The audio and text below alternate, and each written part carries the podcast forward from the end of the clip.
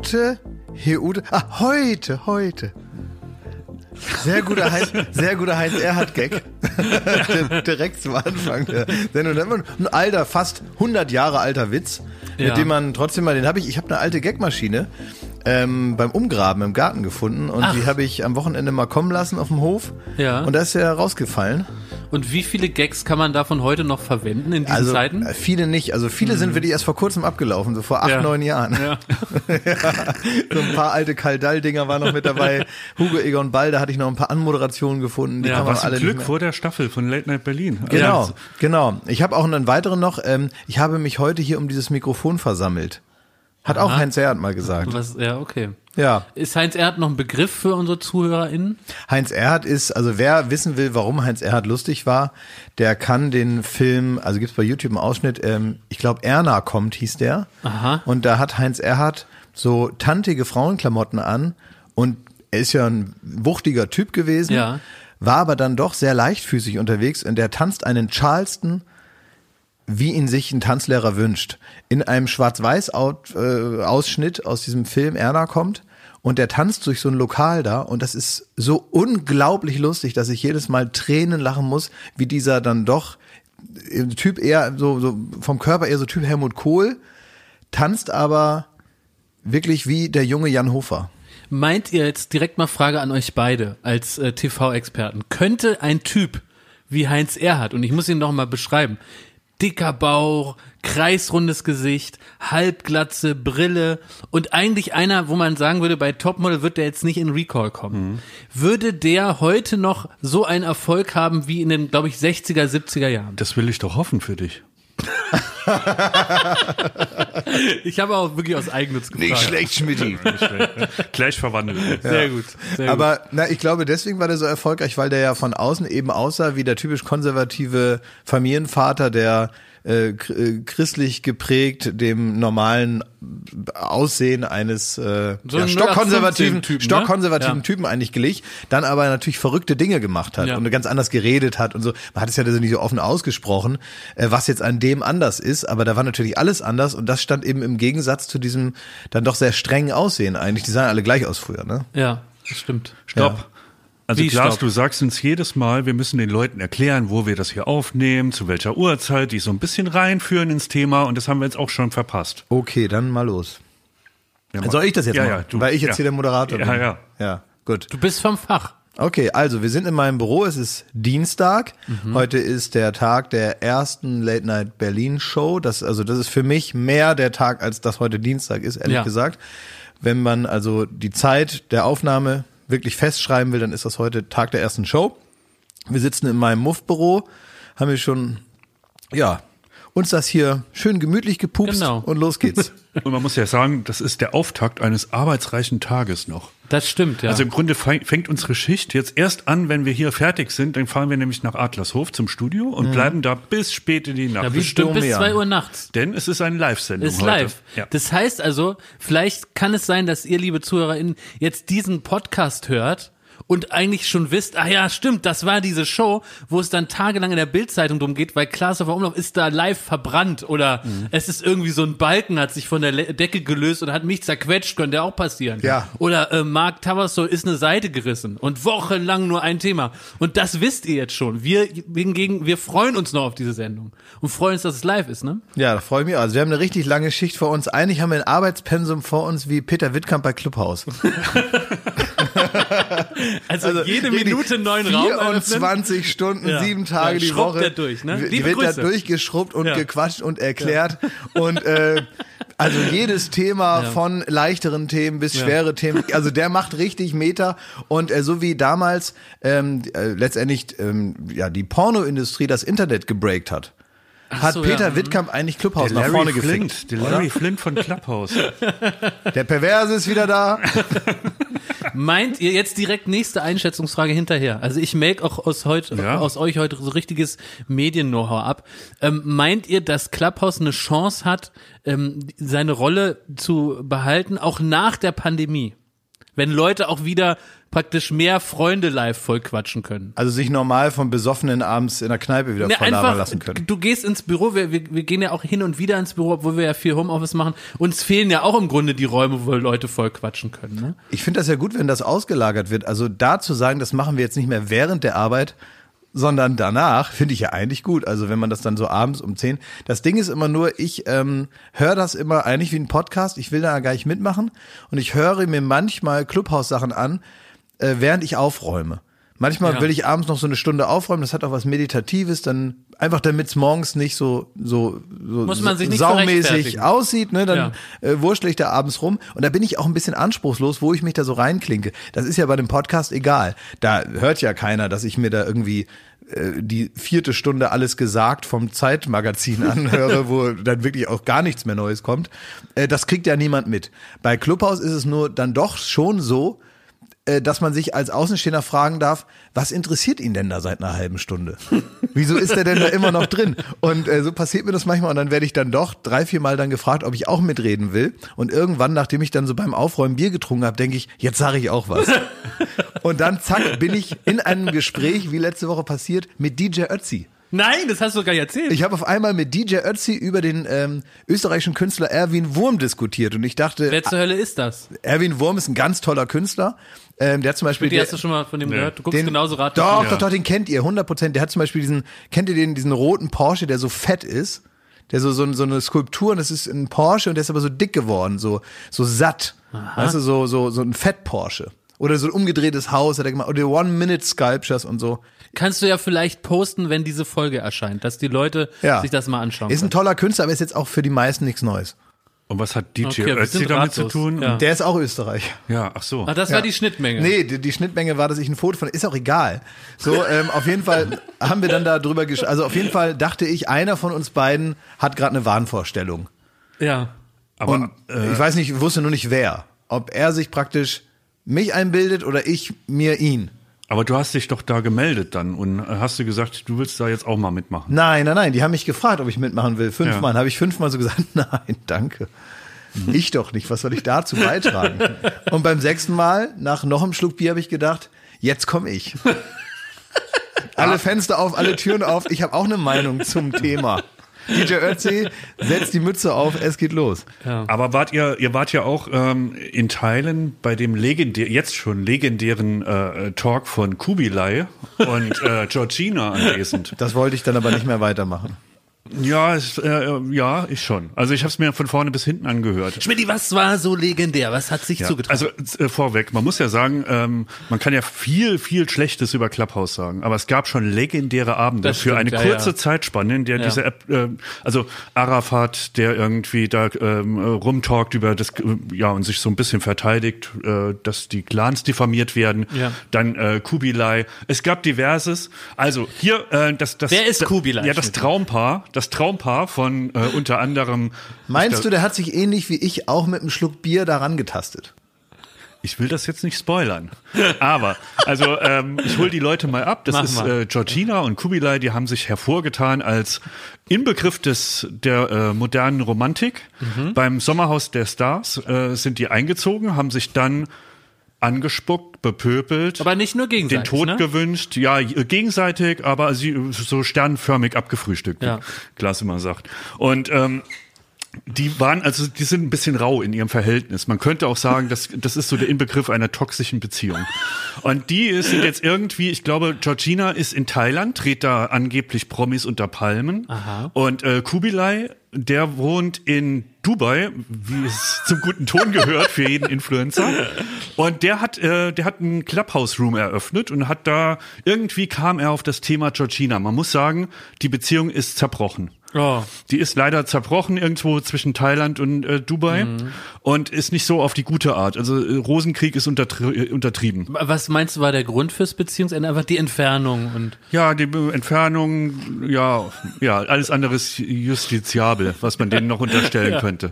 Aber da hat's gerauscht, da hat's gerappelt. Ja. aber weißt du, da, weißt du, du hast dann auch gesagt, hier, da, äh, hör dir das an, ne? Ja. Ich, aber das ist ja wirklich so, als wenn du dann da, Na, man muss äh, eine Sache noch. Die Ja. haben sich, also Kubilai hat einen Clubraum eröffnet ja, Und davon hat Georgina äh, Wind gekriegt, ist Ja. auch in diesem Clubhouse-Raum und da haben die ihre Beziehungskrieg da eins zu eins fortgeführt unter dem Klappern der Flaschen nach Einfluss von äh, Alkoholiker. Vermutlich. Die haben sich ja aufs Wüsteste Wissen wir bestimmt- nicht, Schmidti. Vermutlich, ja. Ja. Also wer von Geroldsteiner so aggressiv wird, der sollte, der sollte darüber nachdenken, ob ihm Mineralwasser gut Das ist tut. ein Aktivwasser.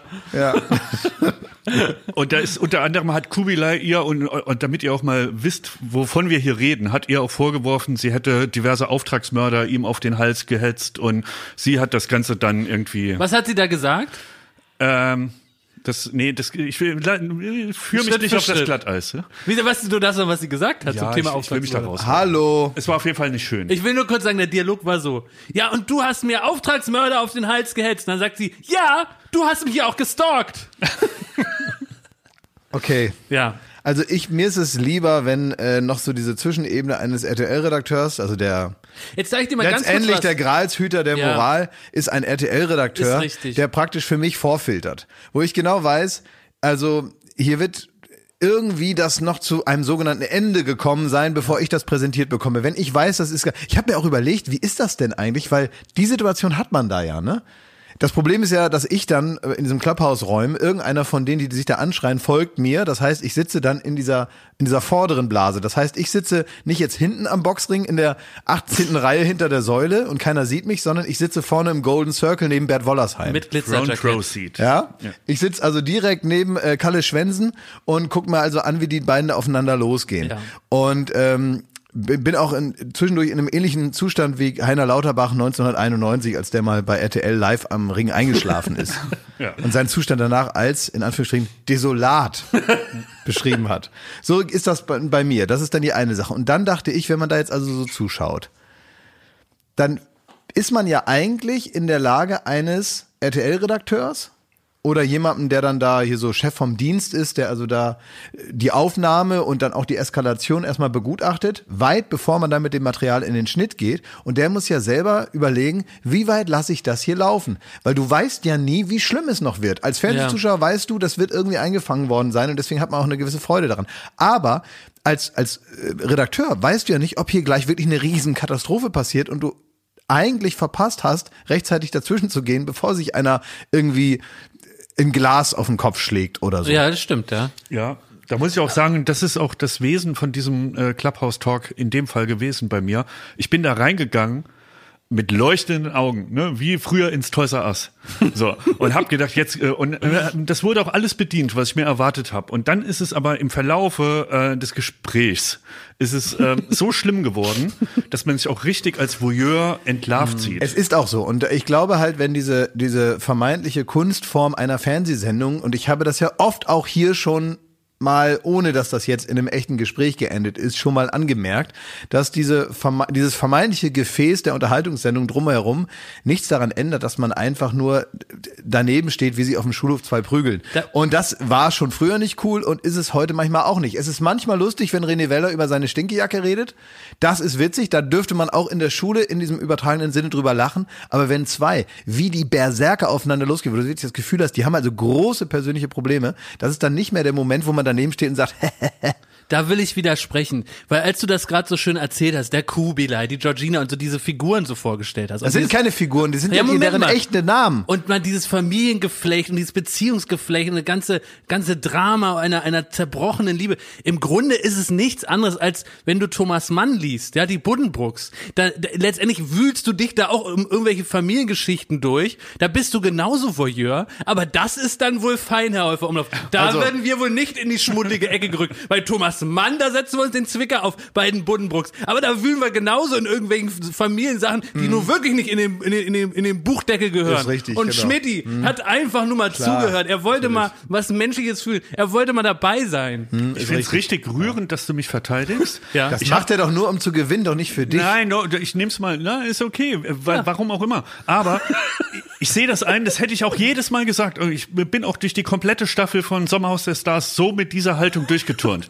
Aber das war, und jetzt wird es ein bisschen ernster, das war leider auch die Woche, in der es ist noch nicht ganz klar, was passiert ist, aber die Freundin von Boateng auch ähm, mutmaßlich sich umgebracht hat. Ja, ja. Ähm, und ich glaube, ihre Rolle oder die Rolle der Boulevardmedien, die Rolle in ihrem sozialen, in der sozialen Interaktion auf Instagram etc. hatte da eine nicht unwesentliche Rolle. Ja, aber auch so ein Gelaber wie das hier. Ja, und ich glaube halt, dass man muss sehen, das sind halt nicht die Buddenbrooks, sondern es sind ähm, echte Menschen. Und Ich- die sind vielleicht, es gibt keinen Führerschein für Social Media. Ähm, man muss die vielleicht auch ein bisschen vor sich selbst schützen, weil wer sich so in der Öffentlichkeit Ich weiß nicht, das sehe ich anders. Also ich sehe es nicht in Bezug auf diese, diesen tragischen Fall anders, wo ja auch die Presse eine gewisse Rolle hat, eben in der Darstellung einer auch ebenfalls kaputtgegangenen Beziehung und man eben nie weiß und es einen auch am Ende des Tages nichts angeht, was da vorgefallen ist und da man auch nicht zum Richter werden sollte. Ich finde hier in dieser ja, in diesem Beziehungsgeflecht, wo man jetzt Zeuge wird, das ist doch auch im Grunde auch nichts anderes, als wenn sich Leute neben dir auf dem Kudamm laut anschreien. Da guckst du auch mal kurz hin, hörst mal hin und sagst, worum geht's eigentlich? Und dann gehst du eben weiter. Aber- ich finde, man kann nicht Erwachsene trotzdem- völlig davon frei sagen, dass sie nicht wissen, was hier geschieht, wenn sie vorher eine App aufmachen, ihr Mikrofon äh, äh, freischalten und anfangen, sich da öffentlich aber das, aber das, aber das hat doch einfach damit, zu, also ich meine, über was reden wir? Das hat doch einfach damit zu tun, wie kompetent du bist im Umgang mit dir selber, was für ein Sendungsbewusstsein, was für eine Selbstreflexion, was für ein Selbstbild, vielleicht auch, wie tief du in irgendwelchen Süchten steckst und so weiter. Das beeinflusst schon, wie man sich so ähm, äh, selbst oder ferngesteuert verhält. Und dass das natürlich gewisse soziale Schwierigkeiten mit sich bringt, die ge gepusht werden durch eine Aufmerksamkeit, die dir entgegenkommt, durch eine virtuelle Resonanz, die mal gut, mal schlecht sein kann. Es geht ja manchmal einfach nur um Echo, egal wie es ist. Und deswegen glaube ich, das ist ein großes Thema, ein bisschen äh, schwierig zu sagen und auf jeden Fall in, insofern miteinander zu vermengen, als dass man sich, glaube ich, bei aller Unterhaltung, die ich auch in Ordnung finde, ähm, nie aufhören darf zu überprüfen, was ist das jetzt gerade? Ist das jetzt gerade ein witziges Gespräch? Ist es lustig? Kann, hat man das Gefühl, in drei Wochen können die Protagonisten selber drüber lachen? Ja, vielleicht nicht jetzt, weil jetzt geht's gerade heiß her, aber haben die irgendwann den Abstand und die Reflexionsfähigkeit, selber zu sagen, also was war denn da mit uns los? Mensch, wenn ich meine Zigaretten nicht habe, da werde ich aber zu Furie. Da gibt es ja auch durchaus Möglichkeiten. Oder geht das tiefer und stochert wirklich in so einer in so einer ähm, Zerbrochenheit rum, die auch nie wieder was wird. Und das, das ist, glaube ich, der kleine Unterschied, wo ich dann irgendwann gesagt habe, ähm, das äh, will ich mir jetzt nicht anhören, weil meine Güte nochmal, also ich habe ja da auch irgendwie dann vielleicht Besseres zu tun. Ich würde behaupten, dass der Katalysator dieser Reflexion, also dieses Selbstzweifels, ist das noch in Ordnung, dass man zuhört, auch wesentlich dadurch bestimmt wird, dass euer Name eben dann angezeigt wird in diesem Raum und jeder sieht, dass ihr euch das gerade das Nein, Geschrei anhört. nein, überhaupt nicht. Ich würde Nein. behaupten, wenn ihr Nein. denselben Streit bei Exklusiv seht, Nein. zusammengefasst in einem Einspieler, wäre das was anderes. Also würde ich niemals, würde ich mir niemals angucken. Ähm, bei- würde ich bei- mir niemals angucken, das bei, weißt du auch. Bei Sommerhaus der Stars, da war der, wie heißt der, der Rubens.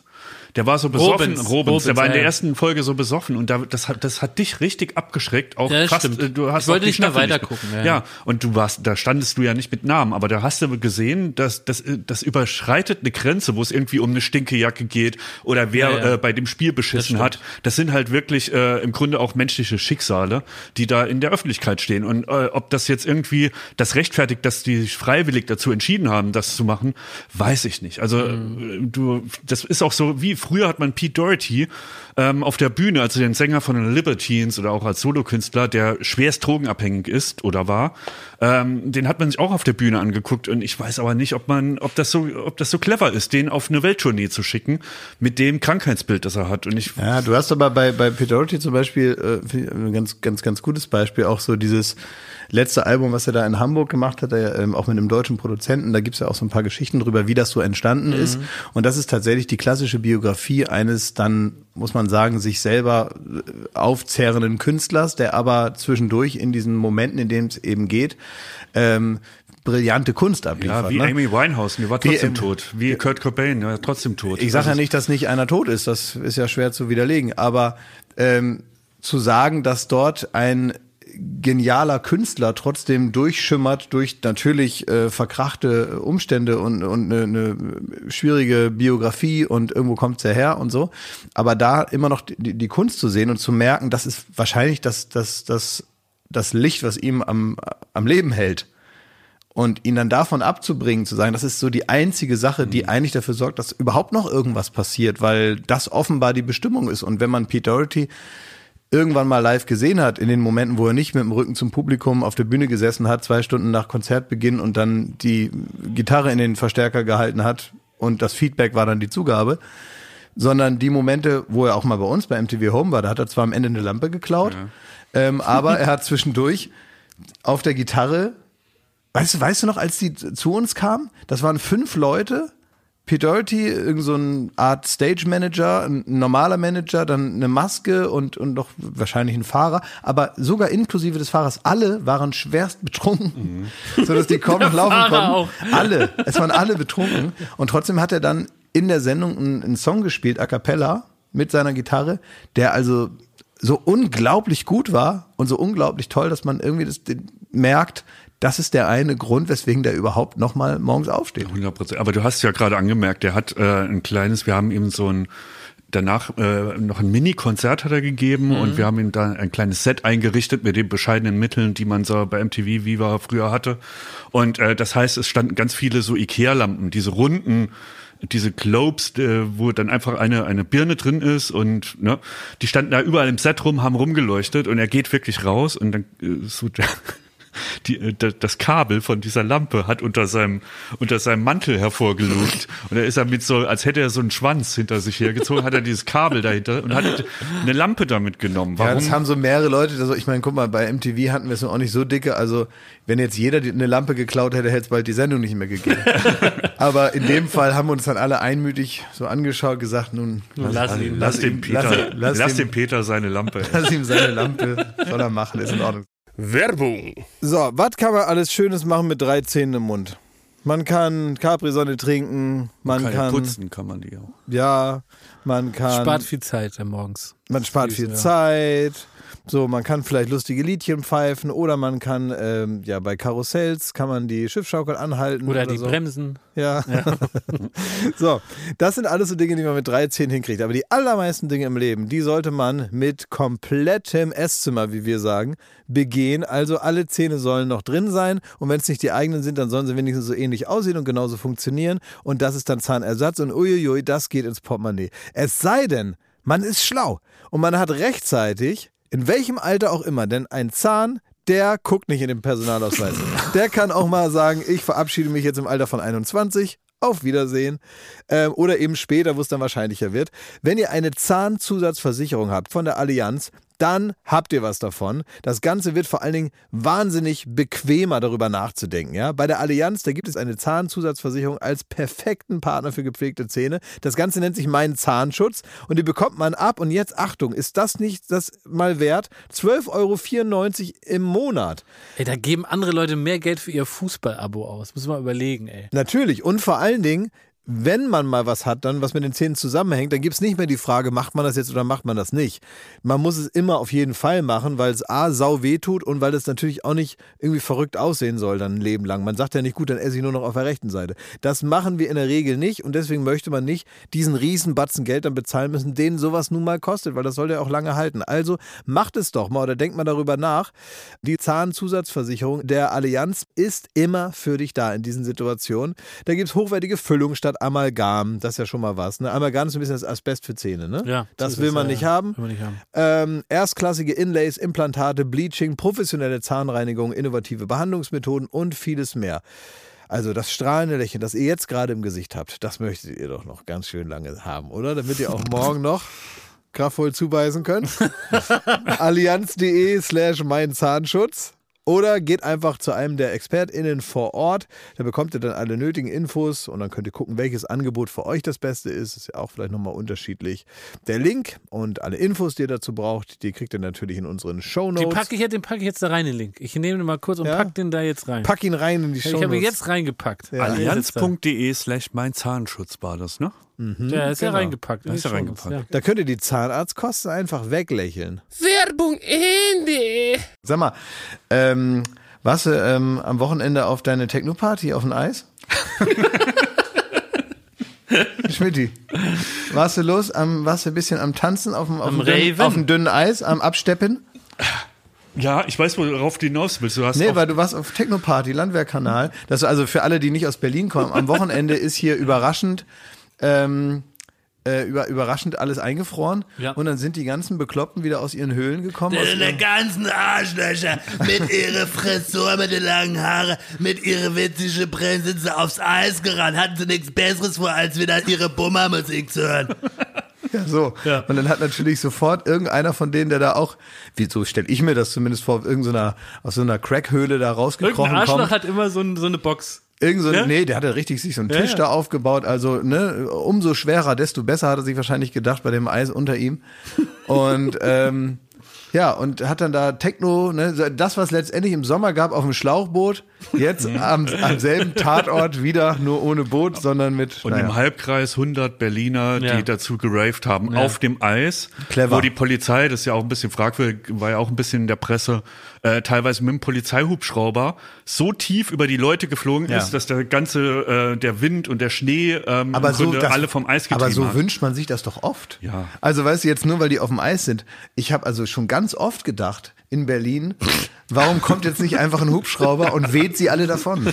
Ich glaube, wir, wir, wir sind hier ganz nah dran am Wesen des Berliners, ist mir aufgefallen. Weil ich habe gesehen, ähm, es gab überall die Warnung, das Eis ist nicht sicher, geht nicht aufs, aufs Eis. Alle gehen aufs Eis. Darf ich da eine kurze ketzerische Frage zu stellen?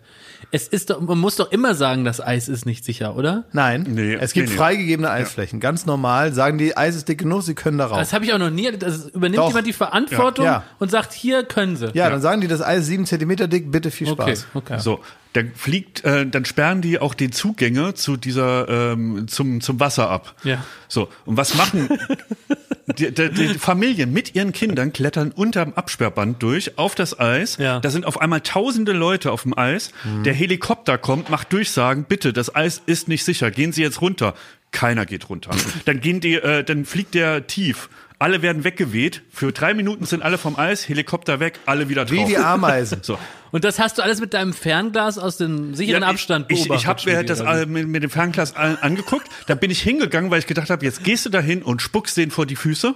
Dann sah das aber so schön aus und äh, auch ein bisschen sicher, weil man denkt ja so, es sind tausend Leute dumm. Da kann ich ja der tausenden Einzel sein. Und dann bin ich auch mal kurz aufs Eis, aber nur ganz kurz habe ich mir das mal angeguckt. Aber du hast doch ganz viele Videos im Zeitraum von drei Nö, Stunden ach, geschickt. das war Bei äh, mir auch. Ne? Woher weiß ich das denn? Ja, eben. Dass er wieder auf dem Eis war? Ja. Woher weiß ich das denn? Ich gebe es zu, ich war kurz drauf. Ich wollte das einmal, weil das ist ja so verlockend.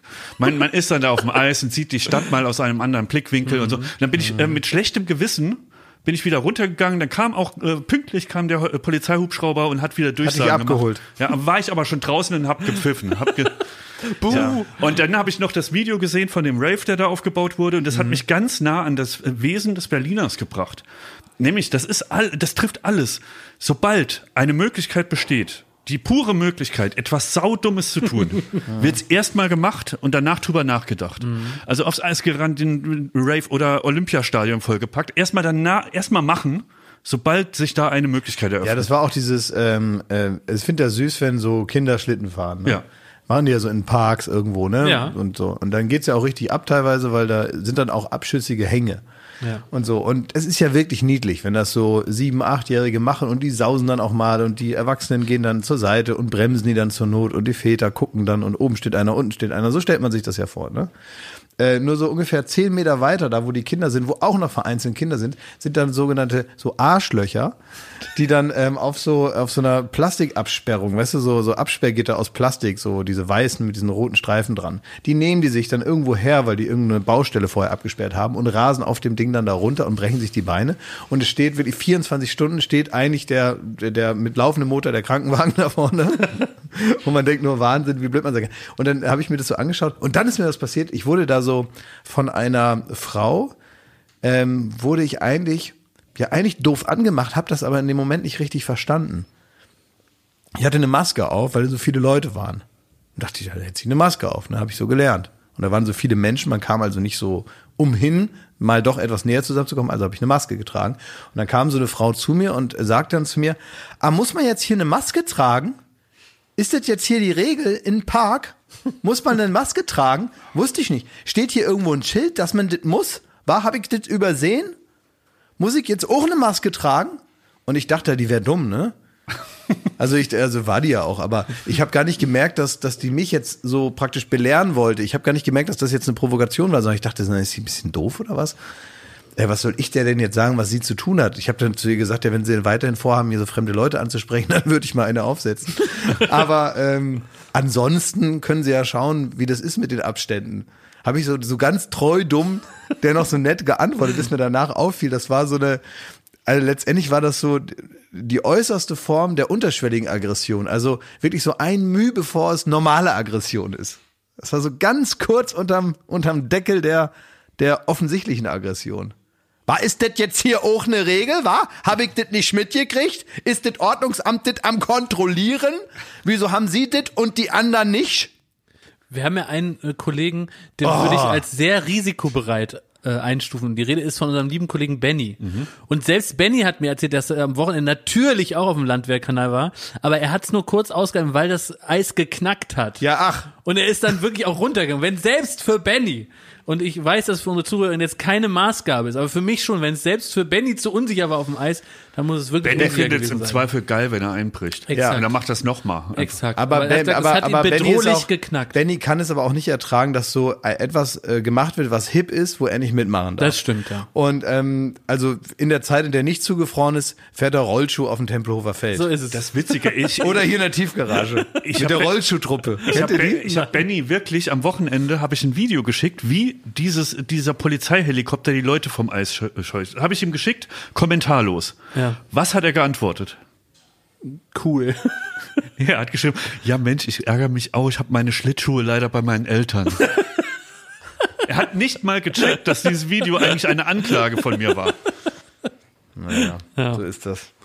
Ähm, ebenfalls hat sich äh, Wunderliches zugetragen ähm, am selben Ort, wie du auch auf dem Eis warst, nämlich in deiner, ja, sagen, erweiterten Nähe bin ich mit Kai Pflaume Ach, auf, meinen neuesten Jogging-Rekord gelaufen. Denn es war so, der Kai Pflaume ist ja im Grunde ein Schirmherr einer weiteren bizarren Wette aus diesem unseren Kreis. Nämlich haben wir uns in irgendeiner Folge, haben wir mich dazu verstrickt zu sagen, dass ich äh, den Halbmarathon rennen werde, weil ihr beide nicht geglaubt habt, dass ich das kann. Und dann hieß es, wenn ich das schaffe, kann ich mir was aus. Und dann habe ich hier noch gezetert und geschrieben und gesagt, das wird richtig teuer. Und Kai Pflaume hatte die sehr gute Idee, wie ich bis heute feststellen muss, dass ich in diesem Fall Klaas Rennpferd bekomme. Das ist ein Springpferd.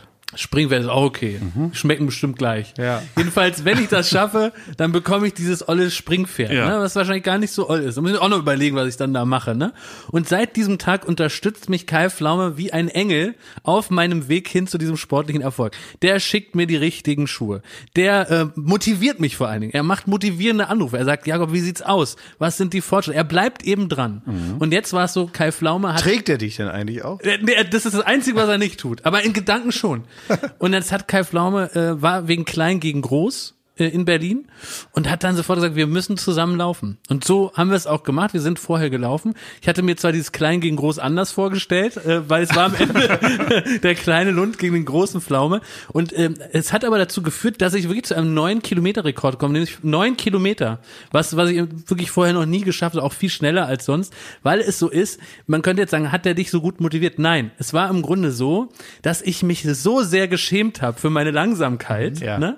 weil der sonst wirklich doppelt so schnell, doppelt so lang läuft, dass ich die ganze Zeit mir klar war, ich halte den jetzt davon ab, seine sportliche Leistung auch nur ansatzweise abzurufen. Und deswegen bin ich auch so schon so mit einem viel zu hohen Tempo losgelaufen.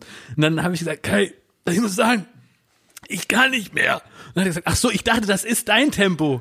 Ich dachte, du gibst das Tempo vor. Und ich gesagt, ja, ich habe mir zu viel vorgenommen. Und dann hat er gesagt, nee, dann mach ruhig noch mal langsamer. Und er hat schon akzeptiert, dass ich das Tempo vorgebe. Er ist immer so ein, so ein Meter vor mir gelaufen. Hast du richtig so gespürt, wie die die Milchsäure in die Fingerspitzen Komplett schießt? überall ist irgendwas hingeschossen und ich habe schon da gedacht, ich kann nicht mehr und wollte aber natürlich noch im Gespräch mithalten, habe aber nur noch irgendwas gekeucht und so. Und er hat mich dann wirklich immer in so einem halben Meter Abstand so einmal um den See gezogen. Zur selben Zeit. Ja. Ja, also äh, Disclaimer für alles, was jetzt kommt. Es werden, es, Aber wir können es dabei Nein, nein, belassen, die, Schmidt. die Zuhörer, wir können es dabei belassen. Äh, äh, Ja, ich weiß nicht, für wen es schmeichelhaft ist, aber es, es wird rauskommen. So, es wird, es, es wird in der Folge dieses Gesprächs wird es zu Lügen kommen. es wird zu Lügen kommen von Jakob und wahrscheinlich auch Klaas. Äh, das möchte ich nur mal vorweg schicken. Zur selben Zeit, während äh, äh, Jakob da zur Höchstleistung angetrieben Ja. wurde, war ich auch schon längst im Höchstleistungsmodus. Um 6 Uhr morgens habe ich mir wie immer einen Wecker gestellt, habe meine, meine Liegestützen gemacht, bin dann sofort an den Laptop, habe irgendwie Homeoffice gemacht. War, war, sag mal, warst du zwischen diesen Sachen, die du gerade sagst, kurz noch mal in der REM-Phase? Warst du dann nochmal im Tiefschlaf dazwischen? Kann ja sein, dass du so gestartet bist, aber dass du dann sofort nochmal Ja, lass ihn mal erstmal erzählen. Ja, lass ihm. Von seinen Kniebeugen da. Also ich weiß nicht, es gibt so viele Möglichkeiten, diese Geschichte von äh, für, für mich. Na, vielleicht erzähl ich nochmal unsere Perspektive. Nee, nee, lass äh, äh, also ich hatte einen arbeitsreichen Morgen. Ich, kann, ich sag's ehrlich. Also ich, es war so. Ich hatte noch um 10 Uhr hatte ich äh, meinen ersten Termin im Homeoffice, also dass Ja. ich äh, per Zoom mich zuschalten musste. Und dann ist es ja nicht so, dass man stand um Wann 7 fängt Uhr. hier nochmal der Arbeitstag sonst an? Sag nochmal kurz. Zehn. Erinnere mich. Zehn. Ist doch scheißegal. Äh, Ist doch scheißegal. Mein Arbeitstag hat schon früher Ewig angefangen. nicht mehr am Tee. Nee, das Um, um ist, 10 äh, Uhr hat ähm, um 10 Uhr hatte ich den ersten Termin bei Zoom. Kann ich ja nichts Davor dafür. hast du praktisch am Schreibtisch schon ein bisschen. ja, also man muss Drei ja Stifte dann, angespitzt. Dann. man muss ja dann auch nicht unbedingt am. Schreibtisch. Man kann ja produktiv sein und trotzdem noch im Bett liegen. Klar. Das geht. Ja. Ich habe zum Beispiel mit der Kollegin Kadarkak habe ich schon irgendwie über die äh, äh, mögliche Gäste für die neue Staffel Wer, äh, wer stiehlt mir die Show Ah, ja. und über diverse Männer Beauty Produkte ähm, mich ausgetauscht. So und äh, wie gesagt, ich lag noch vollkommen im Bett und habe da äh, meine Arbeit gemacht und auf einmal klingelt es an der Tür. Und es geht wirklich in die Geschichte ein für mich als der schlimmste Weckruf, den, den es jemals gab. Denn ich renne zur Tür in Unterhose, ne? nur so ein T-Shirt an. Die Haare stehen wirklich Okay. wie bei Willy Tanner, weißt du, bei dem Bild von, äh, das da aufgetaucht ist. so. Ja, ne, okay. Was, was für eine Unterhose hattest du an? Wie sah die aus? Na, ich habe es ja gesehen. Na, Wie sah die aus? Ja. Ich renn zur Tür, denke, oh, der, der Postbote ist heute, da kommen die Pakete früher als sonst, ärgerlich. Geil. Und dann äh, mache ich die Türen spalt auf, guck raus und guck Kai Pflaume in die Fresse, der auch noch ein, ein Handy mir entgegenhält. ich habe wirklich, ich habe bei mir hat's kurz äh, durchgeknallt alles. Ich habe die Tür wieder zugemacht.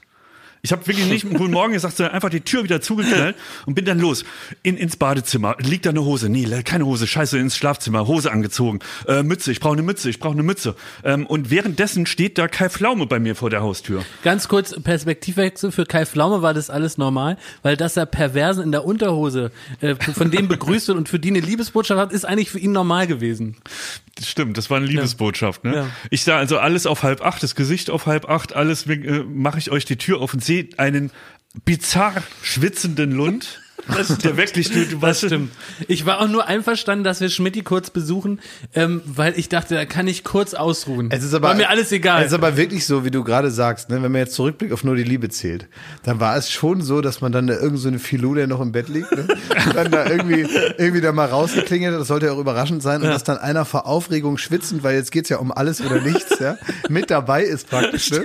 Dass, dass dann so der Kai Pflaume sagt, ich habe hier den Jakob mitgebracht, der, den kennst du ja, das ging ja nicht so gut aus bei euch, und dass der natürlich denkt, jetzt ist hier mein ganzes Leben wird jetzt auf, ein- also wenn ich Glück habe, wieder in die richtige Richtung laufen, dass man da ein bisschen schwitzt. Und Kai Pflaume ist auf Automatik Wirklich- gelaufen. Ja, der, genau. Kai Pflaume läuft auf Automatik, so äh, einfach äh, komplett Autopilot, weil er weiß, wie es geht. Und du hast in deiner schwitzenden Hand noch so eine Rose. Ja, er in stinkenden Socken. aber stellt euch vor, ihr, ihr, nee, ihr wacht nicht auf, aber ihr guckt so mit einem Auge so auf dem Handy, schreibt man, tippt man so ein bisschen SMSen und auf einmal steht da Kai Pflaume vor deiner Haustür, ne? Ja, für mich als Prominenter ein ganz normaler Moment.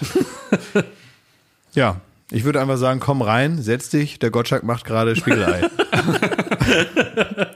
Ich habe bis heute noch nicht erfahren, weil der, der Schock hat mich einfach nur stammeln Ja. lassen, so. Was wolltet ihr eigentlich? Ach, es war einfach so, dass ich mich auch als Berliner so ein bisschen in der Pflicht gesehen habe, Kai Pflaume diesen äh, Lauf, sagen wir mal, auch intellektuell spannend zu gestalten, indem ich eben sage, guck mal, da wohnt Lena Gerke, da hat mal Joko gewohnt, hier Schmidti. Und da hat Kai Pflaume sofort, da hat er so wie im Comic gebremst, so und wollte dann sofort bei dir rein. Und hat gesagt, nein, wir müssen ihn besuchen. Und weil ich da aber wirklich auch schon aus dem le letzten Loch gepfiffen hatte. Ich Ja, hatte schon, wirklich, ich hatte wirklich schon drei Herzinfarkte. Ja. Wirklich drei Herzinfarkte schon hinter mir. Hans dann- ist mitgelaufen. Wirklich, ja, es war ein ganzes Team ist mitgelaufen. Und da dachte ich so, mir ist alles scheißegal, ich kann dann kurz stehen bleiben. Und so war's. Für wen war es denn jetzt peinlicher eigentlich? Wer war in schlechterer Verfassung? Du, eindeutig du, Schmidt. Ja, du hast hattest. Mhm. äh, du hattest keine Hose an. Ähm, und äh, deine Haare waren äh, sonderbar. Nee, Und das ist, das war wirklich, also das, was ich gesehen habe, erinnerte mich nicht an so einen schönen Besuch, sondern das sah schwer nach Spiegel TV aus. Weißt du, wenn sie da irgend so einen Handybetrüger da aus seiner Höhle holen, da. irgendeiner, der so ein, der so ein, so ein Callcenter da aufmacht und dann die Leute nicht bezahlt und dann sagt, ich werde mit ihnen nicht reden und dann kommt noch irgendwie so ein Kind und sagt, mein Vater redet nicht mit ihnen. Weißt du? Aber war doch ein schöner Besuch. Aber es stelle ich mir aus deiner Perspektive wirklich bizarr aus, morgens um neun aufzustehen, gerade aus dem Bett und dann steht Kai Pflaume an der Tür. Ist natürlich schön. Ganz ehrlich, andere Leute machen da bei der Sparkasse mit, in, äh, Stimmt, beim, genau. beim Preisausschreiben und sowas mal zu die gewinnen. knobeln dafür wochenlang. Und hier wird das so abgetan. Andere Leute, wirklich für die ist das das Highlight des Lebens und du äh, äh, sagst mir, tust so, als wär, hättest du einen Auffahrunfall gehabt. Nee, Leute, ich habe mich tierisch gefreut. Ja. Also wirklich. Weißt du, was übrigens die Scheiße ist? Der Kai Pflaume ist ja auch Botschafter von dieser Postleitzahlenlotterie, ne? Da klingelt der irgendwo und sagt, sie haben 10 Millionen gewonnen. Ja. Jetzt überleg mal mit der Wahrscheinlichkeit, ne?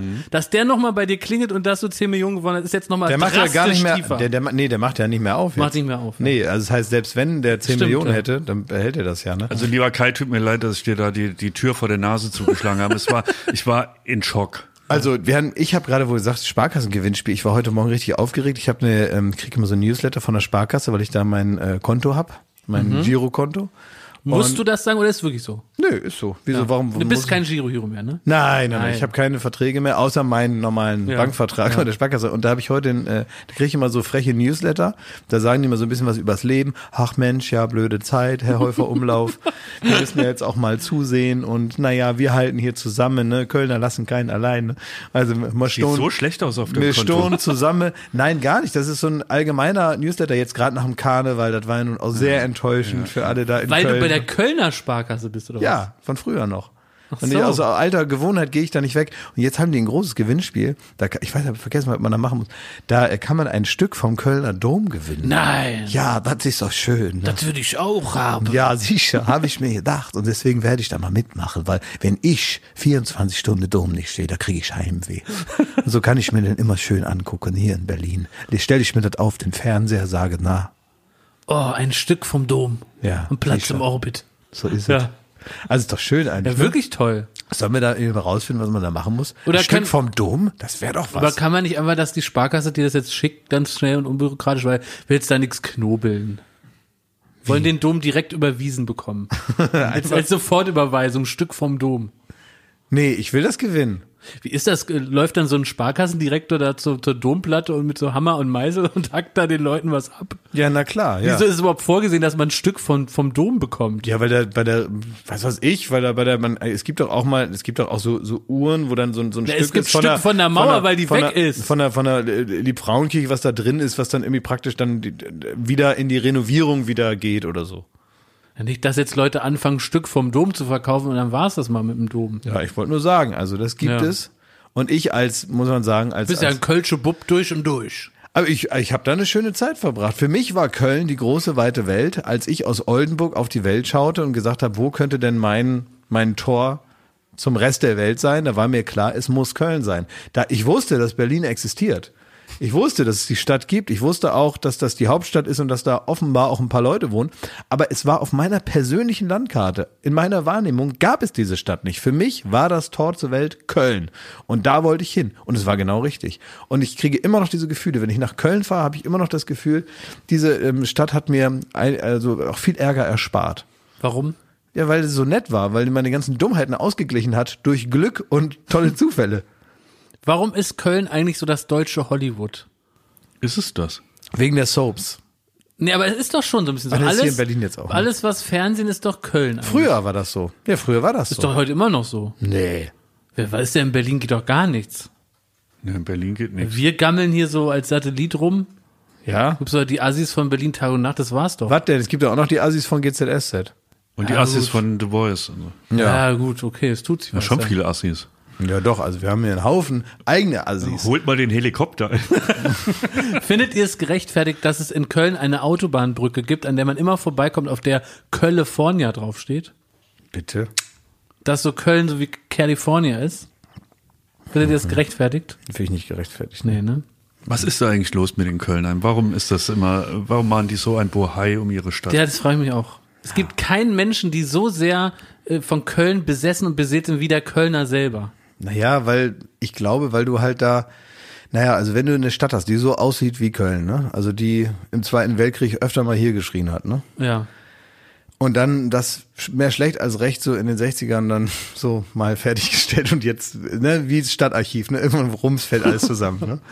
Ähm, ich glaube, das musst du mit der, das musst du dann wieder auffüllen mit Liebe.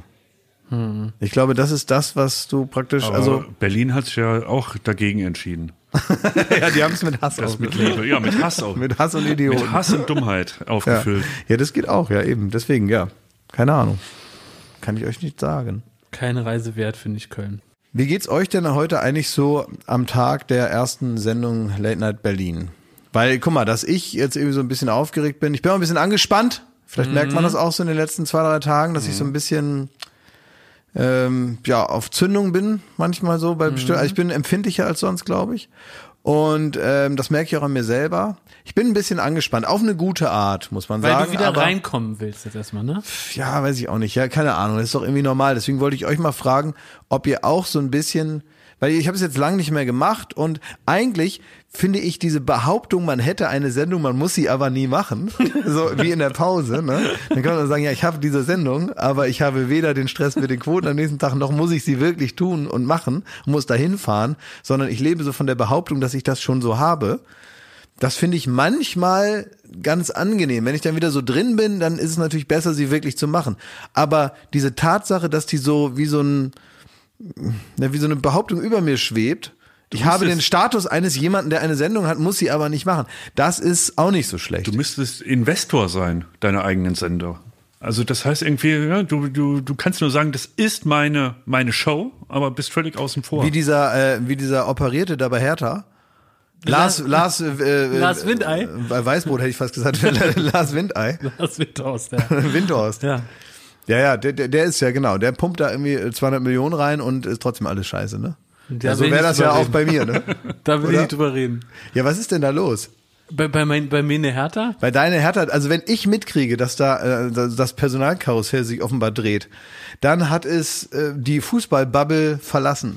Möchte dann ist es so, dann ist es so skandalös, dass wenn ich mitkriege, dass da äh, Preetz und jetzt sogar Paul Dardai wiedergeholt wird.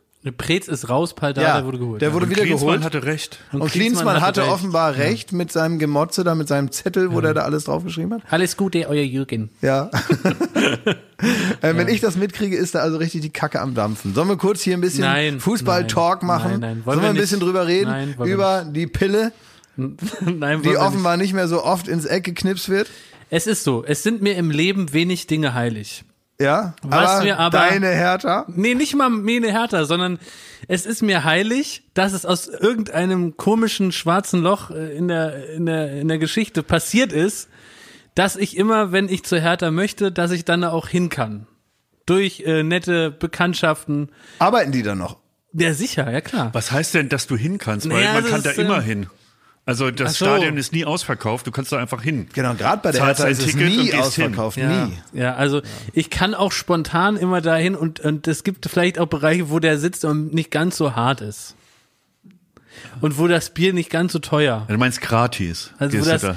wo das, wo vor allen Dingen so die, zwischen Hopfen und Malz ist noch gratis mit drin. Und warum, warum, ähm, äh, also was ist Ich kann deine, dahin. was ist deine Gegenleistung eigentlich? Ich also, kann, erstens, pass mal auf. bist du da so durchgerutscht? Pass mal auf, in Berlin gibt es kaum Prominente, die Hertha-Fans sind. Gibt es einfach nicht. Es gibt Frank Zander und jetzt sage ich es mal ganz offen, es gibt mich. Frank Zander kennt von unseren Zuhörern keiner. Jetzt tut mir Hertha auch Und, leid. und, also es ist so, wir haben halt, wir können da nicht so aus dem Vollen schöpfen, was wiederum mein Glück ist. Und deswegen werde ich dort gern gesehen. Und dann haben die da so offene Buffets und so, das esse ich alles gerne. Und dann, ich trinke auch gern mal da ein Bier. Und dann kann ich da hinfahren, dann gucke ich mir da ein Spiel an, trinke dabei 15 kostenlose Bier und dann äh, komme ich irgendwie nach Hause. Aber Jakob- und das ist für mich heilig, Schmidti. ja, aber warum hat denn der Hauptstadtclub keine Prominenten zu bieten? Ne, vor allem, das ist ja ein richtiger Gradmesser für den Erfolg eines Vereins, wenn du und Frank Zander da die Fahne hochhalten. Ja. Ja. Ja, ist wieso? Frank Zander ist so ein kerniger äh, Sänger. Ja. Was Ne? macht Union Berlin besser als Hertha? Ja, Union. Also ja. Na, die haben schon prominente äh, ähm, Fürsprecher auch, die also echte Prominente. Ich habe auch die- so die coolen Leute, so, also die, äh, keine Ahnung, die Beatsteaks sind da ähm, und äh, Ah. das sind irgendwie die coolen Leute, zieht's eher Richtung Osten. Ja, die zieht's da zu ja, der zur Union, ne? Ja, ja. Ich habe auch gelesen, dass die mehr Mitglieder haben als Hertha mittlerweile. Ist also der größere Club. Eigentlich ist das der Hauptstadtclub. Und die Ja, Hertha die ist die Peinlichkeit sagen- links. So. Ja, ist es schon so, dass wir gegen Union gewonnen haben jetzt jedes Mal schon. Ja. Ne? Das willst du nicht. Also wie gesagt, ich möchte über meine Hertha nicht reden. Ich finde alles sensationell, was dort passiert. Da wird klasse gearbeitet. Der Tabellenplatz ist ungerechtfertigt. Du kannst aufhören, ja, Klaas ist schon, äh, der ist schon gelangweilt Okay. wieder. Hat das Thema aufgebracht, aber sofort gelangweilt, so lange, sobald jemand anders drüber nee, ich habe einfach gemerkt, dass, dass man da ein bisschen mit dem Finger in der Wunde stochern kann und wenn das vorbei ist, interessiert mich das Ja. nicht mehr. Also für mich ist wichtig, dass ich da weiterhin mein Gratisbier bekomme. Ja, wie gesagt, also ich finde es auch total in Ordnung, dass äh, manchmal ist man ja so eine Art übergebliebene VIP-Karteileiche und dass wenn jetzt auch gerade mal geguckt wird, äh, wenn das Geld jetzt äh, nicht ja aus der Steckdose kommt bei Hertha, weil es gerade nicht so läuft, ja, Das ist wie dann immer- sollte man, dann sollte man, finde ich, gerade Nein, da. jetzt halt die Klappe. Ne, weil man muss, nein, ich habe auch nichts. Ich sag doch, Jetzt pass mal auf, wenn wir jetzt die dreckige Wäsche waschen, dann waschen wir dreckige Wäsche. Ich habe auch nichts gesagt, als vor ein paar Jahren mal ein großer Autohersteller vergessen hatte, dass du noch sein Auto fährst, obwohl du dafür gar keine Gegenleistung mehr erbringst. Nee, nee. Der hatte das vergessen Die haben und das du durftest vergessen. das riesige brandneue Auto jahrelang rumfahren. Die haben das vergessen. Ja, du warst auch eine Karteile. Da bin ich auch nicht hingegangen hab gesagt, äh, liebe Herrschaften in Wolfsburg, wisst ihr eigentlich, dass der Häufer Umlauf da eure Karren noch rauf und runter fährt und dafür nichts tut? Du hältst jetzt mal schön die Schnauze, Freundchen. aber das war wirklich eine kuriose Geschichte. Ich habe dann, okay, ich halte halt mein Maul. Halt jetzt einmal. Aber- Und sag jetzt nochmal, ich, Klaas Häufer Umlauf, äh, finde auch, dass Jakob und prominent genug ist, um bei Hertha im VIP-Bereich äh, 15 Bier zu trinken. Absolut. Ich finde nur, dass wenn man da b- praktisch verantwortlich ist für diesen Bereich, Ja, was dann? ab und zu mal die Schublade aufreißen, mal gucken, wer ist denn da eigentlich? Ja, und bei mir sagt mal noch ein wer Sternchen steht, ran. Wer, wer steht an der Gästeliste pra- praktisch auf dem Vordruck? Und ich krieg da aber eher ein Sternchen, finde ich. Du kriegst ein So. Sternchen noch hinten dran. Bei mir aber bei diesem Auto, da kann ich ja nur nichts dafür. Das war so, ich hatte da so ein Auto. Das war riesig. Ja, Und teuer. Großes, teures Auto. Das war teurer als meine Biere, die ich da saufe. Kann sein. Ja. In, in Summe mag ich dir widersprechen nach all den Jahren, aber trotzdem war es so, dass dann eine, ein, ein, ein, ja, ein großer Skandal diesen Konzern erschütterte und äh, dass ich jetzt dieses Auto noch hatte, war jetzt nicht mehr das Hauptproblem. Und als ich gerade alles wieder formierte und ähm, und dann und dann hieß, dann hat auch einer mal angerufen und gesagt, was ist eigentlich mit dem Auto? Das hat er noch das hatte das einen hatte mich glaube ich einer mit gesehen. Irgendwo auf der Straße. Und dann äh, und dann hieß es ja, ja, habe ich gesagt, ja. Wollt ihr haben oder? Und dann ist das wieder so versandet.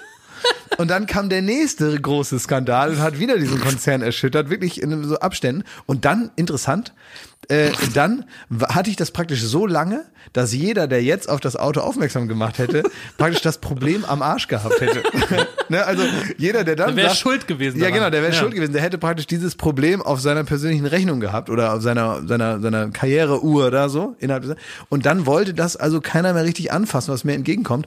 Und ich habe zwischendurch dann sogar, da war es mal kaputt und dann habe ich es einfach zu denen gegeben zum Reparieren. Habe ich zurückgekriegt. Gesagt, hier mach eine. Und dann? Ja, jetzt dann Irgendwann. irgendwann, haben sie es dann zusammengedrückt, dann war es nur noch so groß wie so ein Zauberwürfel und naja. Aber wir hatten schöne Jahre. Ja. Also ich habe vor allen Dingen Sorgen in Bezug auf heute Abend, ob wir alles schaffen, weil ich finde, das ist die größte Herausforderung bei einer Live-Sendung, ist ja, dass man all das, was man sich so vorgenommen hat, überhaupt in der Zeit schafft. Ja. Ne, weil wir haben ganz viel uns vorgenommen, wollen vieles noch machen heute Abend. Und dann ist es so, das muss man ja auch mal vielleicht erklären, ne? Es gibt ganz bestimmte Uhrzeiten, wann die Werbung ist. Und dann ist dadurch praktisch bestimmt, wie so ein Ablauf sein kann, ne? Wie die Zeit sich verteilt.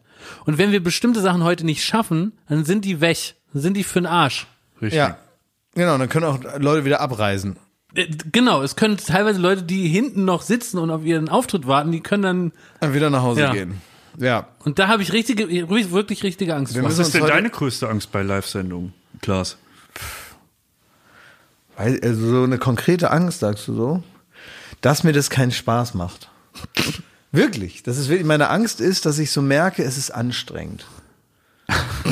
Ja, weil das also viel aussagt. Ne? Also ich habe jetzt nicht Angst, dass ich mich irgendwie ver- verspäte. Ich weiß, ich mache jetzt nicht die Tagesschau so. Ich muss jetzt ja da nicht irgendeine, irgendeine staatstragende Rede halten, eine neues Ansprache des Bundespräsidenten, sondern ich mache da halt irgendwas, wenn ich mich verspreche, sagen alle ja, okay, wie immer. Wenn eine Lampe von, von der Decke fällt, dann freut sich auch jeder. ähm, und so, also es kann ja in dem Sinne jetzt nichts schief gehen, was so wahnsinnig schief geht. Aber wenn ich so, wenn ich so da sitze und so merke, boah, das ist aber heute richtig Arbeit hier. habe ich manchmal, ist ja klar. Guck mal, ich mache so viele Sendungen jetzt. Nicht immer so, also selten eigentlich. Aber, aber natürlich bei all den Sendungen, die ich in meinem ganzen Leben schon gemacht habe, denke ich dann auch manchmal, also gucke ich mir selber so beim Labern zu und denke mir, ja, das ist jetzt aber auch spannend, was er da erzählt. und so, und wo, ne, und dann, dann mache ich manchmal so Wetten mit mir selber, ob ich den Satz noch zu Ende kriege. Ja. Nach dem vierten Komma, ne? Wenn ich schon gar nicht mehr weiß, wo ich da eigentlich hin wollte mit Interessant, meinem wir Gedanken. auch. Ja, ja, ihr auch. Ich weiß dann auch mal schon, dass ihr da sitzt und denkt, Hals, Maul. Ich höre euch dann immer schon. Und manchmal ist ja, ich habe ja dann so einen kleinen Knopf im Ohr, wo mir eigentlich nur Zeiten durchgesagt werden sollen. Ja. So, und äh, damit komme So ich auch drei zurecht. Minuten bis zur Werbung. Drei Also, Minuten ne? bis zur Werbung oder manchmal äh, eine Minute bis zur Werbung, aber manchmal platzt dann irgendwem der Kragen und dann wird mir da gesagt, was ich tun soll. Und da reagiere ich ja nun nicht so gut drauf. Also wenn dann, wenn dann äh, Schmidt manchmal auch recht unverblümt sagt, jetzt halt dein Maul. Ne? So, und ich muss aber weiterreden und der sagt, halt's Maul jetzt. halt jetzt dein Maul. Und ich moderiere aber gerade eine Fernsehsendung und ich meine, also da denke ich dann auch manchmal, ey, wir sind hier doch nicht in unserem Kinderzimmer.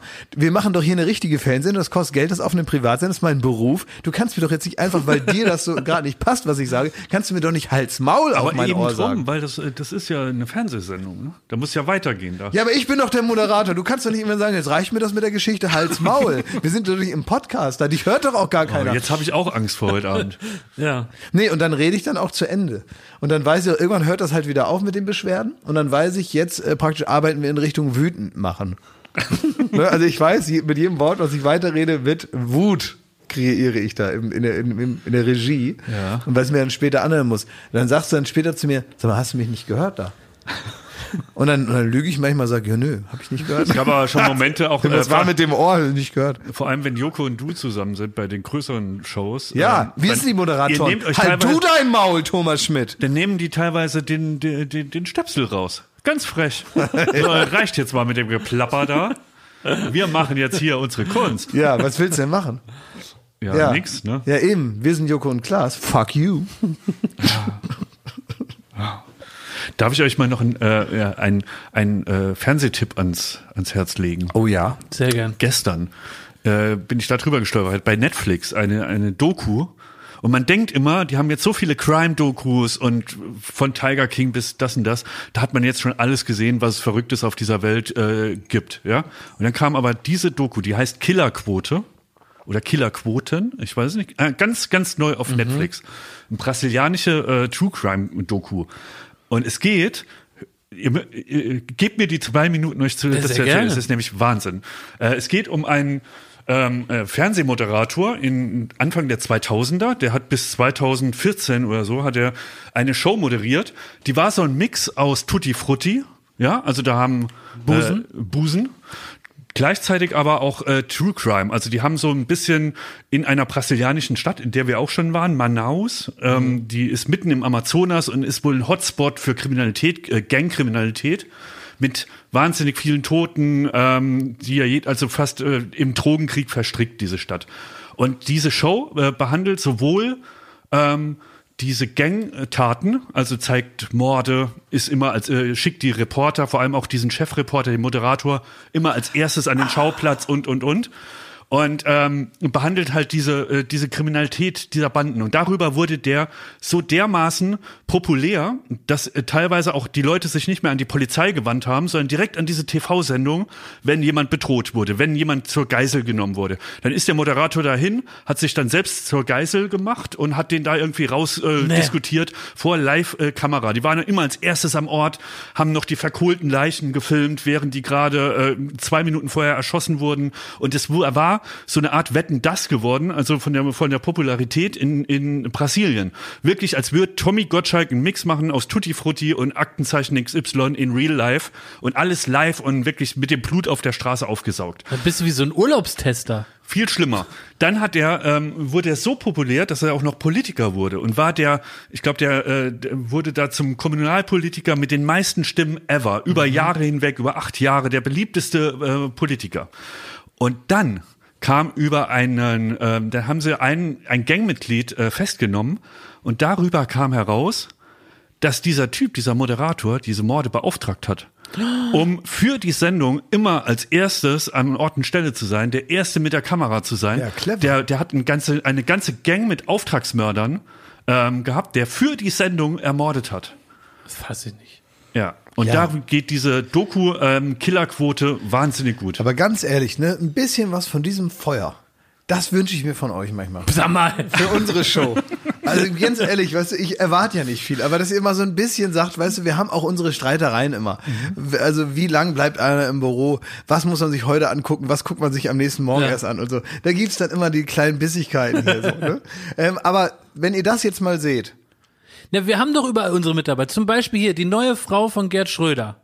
ja, Bei uns auf dem, auf dem, auf dem Paycheck ist die. ja, das stimmt. Dass ja. die den ganzen Tag den Film, dass da mal was für uns abfällt. ja, okay. Siehst du, da, ist, da greifen wir doch Aber schon Klaas aktiv will ein. ja, dass wir Leute ermorden. Für Late Night Berlin, oder wie habe ich das jetzt zu verstehen? Da ist mir jetzt erstmal egal für was, aber damit was los ist. ihr müsst ja nicht unbedingt Leute ermorden jetzt in dem Aber du Sinne. könntest da immer der Erste sein. Aber ist das nicht bizarr? ist wirklich absurd. Völlig absurd. Und das ist nicht irgendwie in den 60ern, 70ern. Man kennt das von so True Crime Dokus auch. Ja, die dunkle Vergangenheit da früher, ne? Äh, Charles Manson und Co. Aber das war noch in den 2000ern. Der hat das bis 2014 oder so, hat der das Ja aufrechterhalten. gut, aber guck dir doch mal an. Also jetzt, äh, auch wenn man sich so den, den wie heißt der, Bolsonaro da anschaut. Also ich meine, ne, dass da jetzt alle, die da aus der Politik kommen, jetzt nicht ganz, ganz so sauber ticken, ne? Das hätte man denken können. Ne? Ich weiß, mit Manaus, wo wir, äh, da waren wir für, da wurdest du von Piranhas da irgendwie angefressen, ne? und da sind wir nach Brasil Brasilien Korrekt, gereist, ja. in diese Amazonas-Stadt. Das ist wirklich bizarr. Mitten im Amazonas-Dschungel ist auf einmal eine Millionenstadt. Mhm. Und da weiß ich noch, da sind wir in dieses Hotel, da, das war wirklich so ein Kakerlaken-Hotel par excellence. Aber echt mit so, also so schlecht beleuchtete Kacheln bis zur Decke mit gekachelt. so Neonlicht überall, es sieht Ja, aus wie im OP und dann wirklich die Kakerlaken darum und da Silent Hill Krankenhaus. Ne? und da wollten wir noch eine rauchen gehen vom Hotel. Ja. Und dann hatten die uns das aber verboten. Die haben gesagt, nee, also man geht hier nicht mehr raus, wenn es dunkel ist. Das macht man. nicht. Ja, aber wir wollen doch nur einen Schritt vor die. Nee, das lasst ihr mal. Und da haben die überall die Gitter runtergefahren und so. Das, das war Manaus. Und da waren wir recht froh, dass wir irgendwann auf dem Boot waren und tiefer in, in den äh, Regenwald so rein sind, damit du da von deinen Piranhas angefressen wurdest. Ja, ey, wenn, wenn du dich wirklich auf die Piranhas freust, dann war es nicht so schön in der Stadt. Warum war, ist das überhaupt so gewesen, dass wir so oft äh, auch auf den Reisen, die ich mit begleitet habe, da gab es nie ein schönes Hotel. Und es war ganz oft so, wenn früher, ähm, wenn Joko dich losgeschickt hat, dann hattest du ihn parallel losgeschickt. Und dieser Drehzeitraum fiel in denselben Zeitraum, in dieselben Monate. Das heißt, ja, wir zu dritt waren dann irgendwie in die eine Richtung und Joko mit seinem Team in die andere Richtung. Und dann war es ab und zu so, dass Fotos kamen von Jokos Team was die gerade so treibt, ne? Und dann sieht man, macht man so auf am Handy und sagt, man sitzt hier selber gerade in irgendwo in China im Gebirge, wo auch so ein gekacheltes, komplett gekacheltes Hotelzimmer mit einem Loch. Und dann habe ich mir, gedacht, was ist das für ein Loch? Zähne putzen, scheiße. Äh, Exakt. In der Reihenfolge und wie es Essen schmeckte, könnte man vermuten, das kam auch aus dem Loch. Und dann kommt irgendwie so abends, wenn du nicht vor, vor Ekel nicht schlafen kannst, kommt so piep, piep, so ein Bild und dann machst du so auf, oh, das, das strahlt einem schon so hell in die Augen. Kennt ihr, kennt ihr das, wenn du so im dunklen Raum sowas Helles vom Bildschirm empfängst? Und das war so hell, weil Joko selber war da gerade in Miami. Und in Miami gibt's ein sogenanntes Soho-Haus. Das Soho Beach House. Rat mal, wo das ist. Am Beach. Und da äh, hat man ihn gerade gesehen, wieder auf so einer Liege, wo so, so extra so ein Frotti, so ein gemütliches Frotti-Untertuch. Und dann ist er einfach so im Pool Das gesprungen. liegt daran, das liegt daran, dass ich mir die Welt angucken wollte. So und praktisch jetzt nicht irgendwie. Ich habe die die Reisen, die mir äh, Joko aufgedrückt äh, hat, habe ich, ne, da habe ich probiert, sie tatsächlich so zu erleben, wie man das am besten erlebt. Deswegen habe ich habe einfach die Hotels genommen, die er gebucht hat. Und Ich habe jetzt nicht noch äh, illegalerweise neben den eigentlichen Regeln, weil so hat das ja gemacht. Es gab ja immer Hotels, auch Nein, die ich hat, ihm. Ne, Moment, nein, er nein, es, nein, Moment. Aber er hat es sogar, er ist am, er ist der Anreisetag, da hat er Nein. selber gebucht. Nein, hat und er wusste dann, Nein, hat er nicht. Ich habe ihm und äh, zum Beispiel Miami und auch in den USA Stichwort Howard Johnson Express in. So hieß eines der Hotels zum Beispiel, wo der nie- halt nie drin war. So, und dann, was soll ich denn da machen? Soll ich das FBI losschicken und sagt, holt den Mann da vom Beach? Also, das ist ja dann, so ist, es dann das dabei. ist auch wirklich, die sind nach Indien gefahren und haben nicht mal, die haben nicht mal in das gebuchte Hotel reingeguckt, sondern sich auf eigene Faust was eigenes gebucht. Und das ist halt, das, das beugt die Regeln, was soll ich jetzt machen? Ich habe mir gesagt, komm, das ist jetzt ein Abenteuer. Wir wollen jetzt hier nicht irgendwie äh, das, das, das, äh, das Leben von Robert Geis Im nach chinesischen erzählen. Lochhotel haben wir die Kamera nicht mal angeschmissen. Nee, es ging ja auch nicht Weil darum. du solltest da als Gondoliere solltest du über so eine Schlucht da äh, fliegen und das, das hatte genau gar in- nichts zu tun mit dem Hotel. Genau in dem Lochhotel haben wir auch echt ein Foto gekriegt. Das, das, das brennt sich mir ins Hirn bis heute, dass Frank Thonmann so eine Kerze im Pool gemacht hat. Ja, exakt. Während wir da in dem Lochhotel waren. ja, Wir haben uns ins Gesicht gelacht. Weißt ich, du, wie wir da gegessen haben? Nur ganz kurz. Da hieß es, jetzt gibt's Abendbrot, ne? Und Leute, die mich kennen, wissen, es gibt für mich wenig gute Nachrichten, aber es ist eine davon am Tag. Und dann stiefeln wir da so runter und dann denke ich, äh, werden wir hier noch geduscht oder was soll das? Der Raum, was soll der? Ist komplett gekachelt. Und in der Mitte stand so, so ein Campingtisch, wie der, dem, an dem wir hier gerade sitzen und so plastikweiße Plastikstühle. Ja, und dann wurde da irgendwie so ein brodelnder Topf in die Mitte gehauen. kam so irgendwie so eine Tüte Tiefkühlgemüse rein. Dann war das so zack fertig vom Frost da so gefühlt, ne?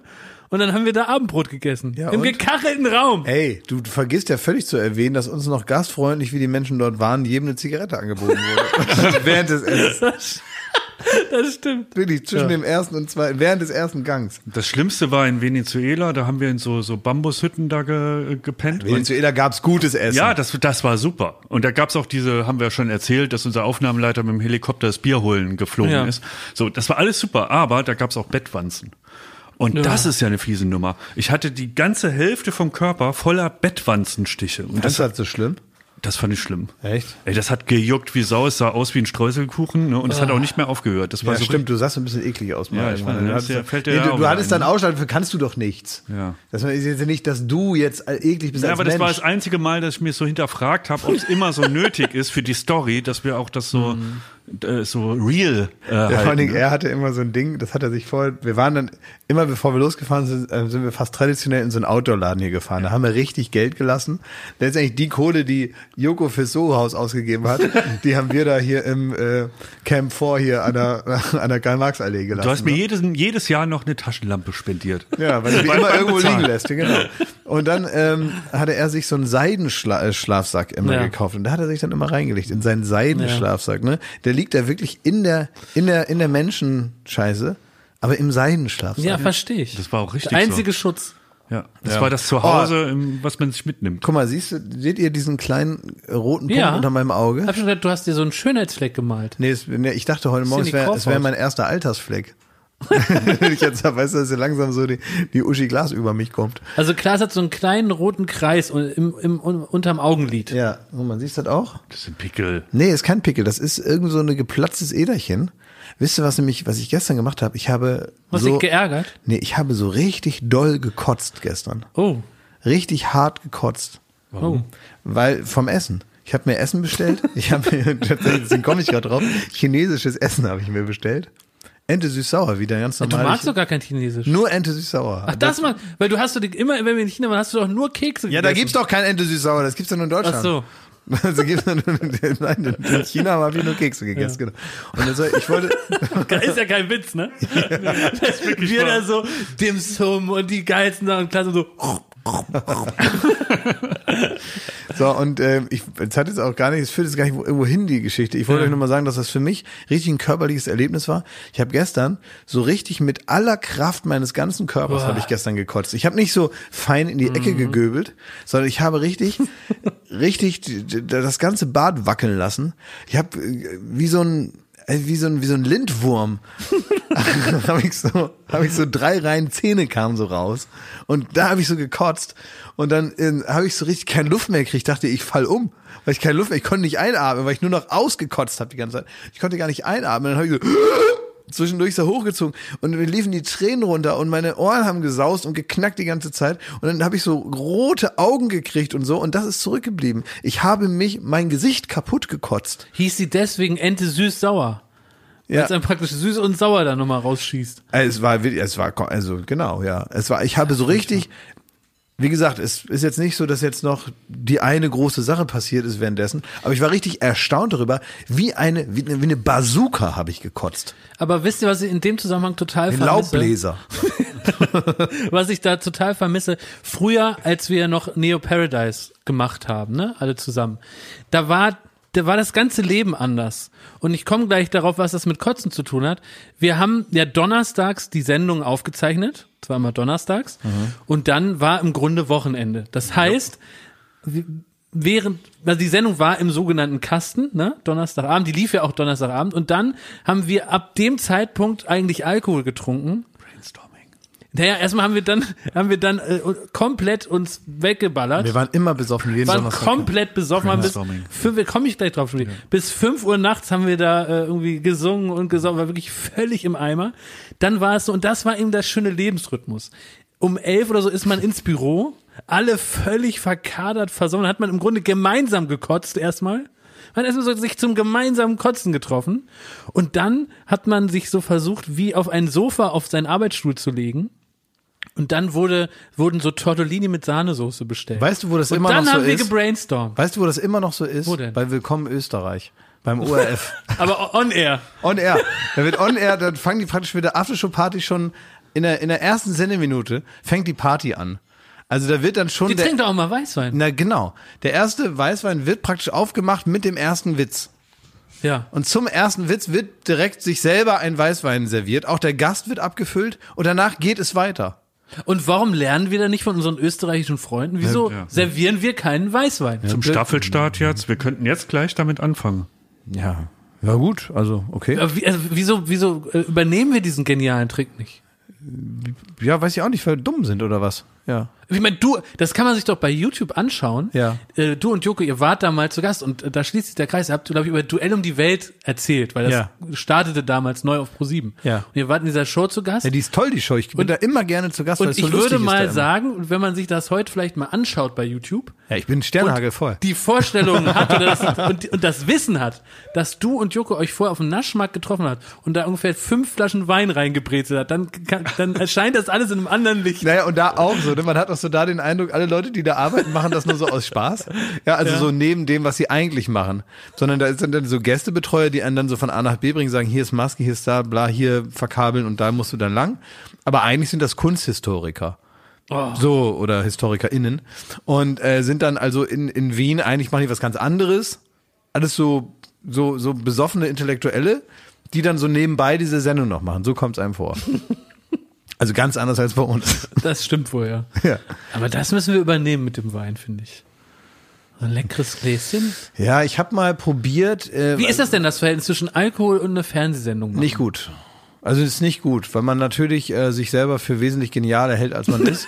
ähm, äh, man leidet stark unter Selbstüberschätzung und man wird auch, ähm, man bekommt so eine unangenehme, so ein unangenehmes Selbstbewusstsein. Und das ist so, so ein prolliges Selbstbewusstsein. Ja. So nicht mehr, nicht mehr so, ein, so, eine, so eine Art Präsenz, die ja nun ganz gut ist, wenn man im Fernsehen ist, sondern eigentlich eine Überpräsenz. Also man macht sich ein bisschen zu breit, man ist ein bisschen und man schubst so, also so, ne, rhetorisch so ein bisschen die Leute links und rechts zur Seite. Ja, das ist ja auch mal was sagen so. Und das weiß ich nicht. Also ähm, ich habe damit keine guten Erfahrungen gemacht, weil man äh, es ist eigentlich immer besser, wenn man äh, sein innerer Monolog immer ist, ach, das geht noch anders besser. Das Mhm. ist eigentlich, also wenn man diese mahnende Stimme in sich hat, ist immer besser, als wenn man da so, Die ein, anfeuernde. so, ein, ja, so, ein, so, ein, so, ein, so einen besoffenen Schulterklopfer da in sich mit rumträgt, der immer sagte, das war sehr witzig, noch ein, noch ein. Ne, weil das war schon am Anfang nicht witzig. Dann. Warst du in der Verfassung, als du auf der Weinmesse warst, in dem jungen Mann an dem Weinstand das Mikrofon aus der Hand gerissen hat? Was, was hast du denn? Das ist wirklich eine meiner liebsten Szenen, muss ich ehrlich sagen. Das ist also, komm, reicht jetzt hier auch mal. Nee, da, da hatte ich den Eindruck, er, er tut sich selbst keinen Gefallen mit dem, was, was, Du hast ihm gar nicht zugehört. Du guckst ihn gar nicht an, du hörst gar nicht zu, du siehst nur, der hat ein Mikrofon. Warum? Reißt ihm das runter. Ja, nee, weil dann war auch die Antwort beendet. Das war, nee, man muss auch manchmal Leute vor sich selber schützen. Ich bin ja, ich bin einfach Medienprofi und ich weiß, wenn sich jemand um Kopf und Kragen redet. Und dann setze ich dann sogenanntes P davor. Aber wir ähm, geben uns die Antwort eigentlich gerade selber. Also Mit Wein haben wir nicht die besten Erfahrungen gemacht. Das kann man so auch nicht sagen, aber ich finde das äh, jetzt für jede Sendung nicht gut. Ja. Und ich habe natürlich. Na, aber gab- wir sind halt Nein, keine, Moment. die da so das Maß finden. Nee, wir Wenn sind- wir einmal probieren und kosten, dann, äh, dann nimmt das seinen Lauf. Macht doch alles keinen Sinn. Das ist genau. Ich habe mal äh, Benjamin von Stuttgart-Barre gefragt, wann hast du das letzte Mal ein Bier getrunken? Er sagte, ein Bier. Das macht ja gar keinen Sinn. Entweder 20 Bier oder gar keins. Ne? So, also dieses Maß finden und so. Das, das ist auch nicht so, dass Joko und ich mit purer Disziplin ähm, alkoholfrei sind in Sendung, sondern wir haben das natürlich probiert. Wir haben natürlich äh, irgendwie, wir haben auch festgestellt, dass man mit Alkohol so so, so ein bisschen lustig wird. Ne? Ja. Haben wir auch mal gemerkt in unserem Leben. Haben wir gesagt, guck mal, wir machen eine lustige Sendung. Wenn man mit Alkohol ein bisschen lustig wird, ist ja eigentlich logisch, dass wir uns ein bisschen ähm, äh, zum Beispiel mit Alkohol in die beste Stimmung bringen könnten. So, so war der Versuchsaufbau. Und dann habe ich zu Joko heimlich, habt ihr auch nicht mitbekommen, habe ich dann bin ich äh, damals bei Halligalli bin ich zu Joko rüber, habe gesagt, komm, jetzt saufen wir heimlich. Ja. Ne, mal gucken, was passiert. Und es war dann immer so, dass es schlechter war. Wir hatten danach, waren wir dann so, das ist ja auch, guck mal, es ist dann so 17 Uhr, ne? Ist dann die Aufzeichnung. Dann hast du so kurz so ein Hoch. So In der für- Maske aber leider. In der Maske bist du sehr gut drauf. Dann hast du noch so 15 Minuten in die Sendung rein und dann gibt es das, was Heinz Strunk immer am lebendigen Leibe ausnüchtern nennt. Dass man also praktisch dabei zugucken kann, wie man wieder nüchtern wird, was Horror ist. Und wenn man das irgendwie hat, also du musst dann die ganze Zeit so auf Zündung bleiben, das kriegst du halt nur hin, wenn du irgendwie, was weiß ich, also mindestens Klaus Löwitsch bist. Also ihr hattet ja zwei Drehs mit mir. Das war einmal die Weinmesser, einmal die Echsenscheiße da. Ja. Und da fällt meine Wahl leicht, welchen Dreh ich besser fand. Und das war vielleicht auch, hatte auch mit dem Alkohol zu tun. Wie, wie, äh, Moment, bei der Echse gab es auch was zu trinken vorher. Da gab's so ein Säckchen. der Meister ist in dem Plastikbecher, dieser, äh, mein, mein Ja. Geburtstagsgruß. Dein Geburtstagssekt. Da Ja. gab es einen Sekt vielleicht. Leckeren Sekt auf dem Bürgersteig. Wie, und auf der Weinmesse fandst du schöner? Für den Moment, als ich den gesehen habe, war, hat Ja, sich, eben. war es genauso kacke. Aber der Tag war in Teilen gut. Und da war man wieder sehr sauer. Apropos, der Tag ist in Teilen gut. Wir fahren jetzt gleich rüber zu Late Ja. Night Berlin. Ja. Ähm, was ist deine Aufgabe heute? Nochmal ganz kurz, weil du bist jetzt eigentlich ja gar nicht mit von der Partie, Mhm. was jetzt Night Berlin anbetrifft. Was machst du noch Ist mal das eine heute? Aufforderung, dass ich zu Hause bleibe? Nee, ich will nur mal wissen, was machst du? Bist du praktisch Ich das, was auf- Jakob bei Hertha ist? Ja, ich bin dir auf dem Ohr und sag dir halt's Maul weiter. Ja. Na, Ernsthaft? Bist Ja. du's? Machst du das heute? Ja. Ja. Oh nee. Ja. Echt? Ja. Ja. Wieso? Keine Ahnung. Hast du da Nostalgie. jahrelang nicht mehr gemacht? Was Nostalgie. Nein, das ist auch so, dass Schmidt sich wirklich für die gute Sache hier opfert. Unsere anderes unsere? Kollegin Jenny hat ein Matschauge. Ja, und da kann die doch reden. Naja, die sieht ja nix. Das ist schlecht beim Fernsehen, wenn man gar nichts sieht. Nee, die hat sogar zwei Match. Die hat, genau, die hat zwei Matschaugen. Normalerweise ist Jenny bei mir auf Ja. dem Ohr. Alles äh, Gute, alles Liebe. Ja. Ähm, ich hoffe, dir geht's bald wieder gut. Ja. Komm wieder auf die Beine, altes Mädchen. Ja. Aber es ist äh, jetzt so, dass sie tatsächlich. Ähm, Zwei Matschaugen hat. ja, aber wie nochmal? Ne, sie hat irgendwie so, dass sie Augen, sie, sie hat einen doppelten Karl Dall. Hat der, der Helikopter ihr da was ins Auge? Wahrscheinlich. Ja. Sogenannten. Doppeldall. Ein Doppeldall. Ein Doppeldall durchs, durch ein Rotorenblatt ins Gesicht ge, Ja. ähm, gepustet bekommen. Ja. ja. Ja. hat sie sich einen Pips geholt da irgendwo, ne? Ja. Tja. Dann freuen wir uns auf Jan Delay, ist heute da. Mhm. Aber ist für die ZuhörerInnen jetzt gar nicht mehr so interessant, ne? Weil es ist ja schon passiert. Es ist schon Sind wir passiert. ehrlich, ist schon passiert alles. Ja, aber es geht ja um diese grundsätzliche Stimmung. aber die wir genau, jetzt das ist gerade unsere Verfassung. haben. Genau. Wir werden, wie wird das sein? Wir machen jetzt da unser, wir friemeln jetzt da, im Grunde, wir fahren jetzt dahin, da essen wir Mittag, ist ja klar, ne? Mhm. Dann ist irgendwann die, die Sendung, vorher gucken wir noch Mars Singer zusammen, ne? Und saufen dabei. Das war doch Oh, das, was wir uns jetzt vorgenommen haben. Dass wir da schon so einen kleinen, äh, Weißwein schon. Oh Mann, Leute, ey. Ist das nicht was? Ich möchte das nicht machen. Na, zum Essen vielleicht ein Glas. Ich bin wirklich, ich, ich weiß nicht, also ich fühle mich noch nicht so nach großer Showbühne. Nee? Nee. Vor allem, du gehst ja immer viel früher ins Bett, ne? Also wenn jetzt die Sendung anfängt ey, um halb zwölf, da bist du ja, schlafen Das ist ein wirkliches Problem. Also sage ich euch ganz ehrlich, das ist ein richtiges Problem. Ich muss ab 8 Uhr mit Espresso arbeiten. Und, ähm, und dann ist natürlich so, dass dann nach Hause komme. Es gibt ja so Leute, die kommen da von der Bühne und sagen, oh, die Euphorie. ne, da kann ich ja gar nicht schlafen. Ich kann da wirklich nicht schlafen. Hör ich danach. Weil ich das so aufregend finde. Ja, es, äh, ich kann normalerweise eine Minute, also ich kann von der Bühne kommen, sofort in ein kleines Bett gehen und sofort einschlafen. sofort. Wie, wie, wie, so ähnlich wie, wie, wie Rudi Garell früher von der Bühne ging und sofort eine Zigarette bekommen hat, kannst du mir sofort die Zipfel mit so aufsetzen, so eine Kerze in die Hand und dann gehe ich ins Bett. Und, ähm, aber, aber wenn ich dann halt um 8, 9 Uhr, Espre also wirklich aus, aus reinem Arbeitsethos trinke ich dann Espresso, damit ich die Stunde durchhalte. Und äh, die Auswirkungen davon habe ich dann zu Hause, laufe ich, dann mache ich dann da meine Meter, bis ich dann da mal müde werde. Und da habe ich dann endgültig gar nichts mehr zu tun. Vielleicht Das geht's ist mir dir richtig so, langweilig dann. Wenn Jan Delay in, die, in der Show auftritt, geht's dir so wie mir mit äh, Kai Pflaume. Nicht, dass du ihm die Tür vor der Nase zuschlägst, wenn er auf einmal da und du. Vielleicht brauchen wir noch ein Espresso-Bürschle, weil wo du es gerade erzählst von, von Rudi Carell, unser lieber gemeinsamer Freund, bekannter Christian Michel, war ja damals äh, zu jungen Jahren das Zigarettenbürschle vom Rudi Carell. Der hatte wirklich den ersten Job beim Fernsehen, hat er uns mal erzählt, weil, in- dass er Zigaretten angesteckt hat, einen Zug genommen, um die dann dem aus dem Studio stürmenden Karell in die Lippe zu drücken. Das war sein gesamter Job beim Fernsehen. Er war der Zigarettenanraucher von Rudi Carell. Und ich würde sagen, Klaas, also das würde, können wir uns noch gönnen, dass wir so einen Espresso-Bub für dich besorgen, Ja. der dir so den ganz heißen Espresso direkt ins Maul schüttet. Ja, so ein, so ein, so ein, Viva-Moderator, der mir das halt reinreicht. Zum Beispiel. Ja. Ja. Ja, klar. Ja. Warum nicht? Du wolltest doch hier was mit, mit Merch. Also Jakob Nein, ich will was sagen. Pass auf, Schmidt, ich habe letzte Woche berichtet von meinem Glow-Up. Ne? Ja. Erzählt, dass Ja. ich so wie so eine schöne, schöne Blume nochmal so aufgeblüht bin. Mhm. Und was mir vor allen Dingen auffällt, jetzt wo ich, ich bin immer noch ein, ein recht molliger Mann, aber nicht mehr so mollig wie vor, sagen wir mal, zwei, drei Monaten. Du bist ein dicker Strich in der Landschaft. So ist es. Eine dicke, eine dicke Edding. Kurve. Der- genau. Der dickste Edding bin ich. Immer noch der dickste Edding im Showgeschäft. So. Und was mir aufgefallen ist, wenn man, und das ist ja ein Erlebnis, was ihr im Grunde nie haben werdet und nie habt. Ne? Wenn man dann so langsam abschwillt, dann, dann eröffnen sich neue Möglichkeiten des Kleiderschrankes.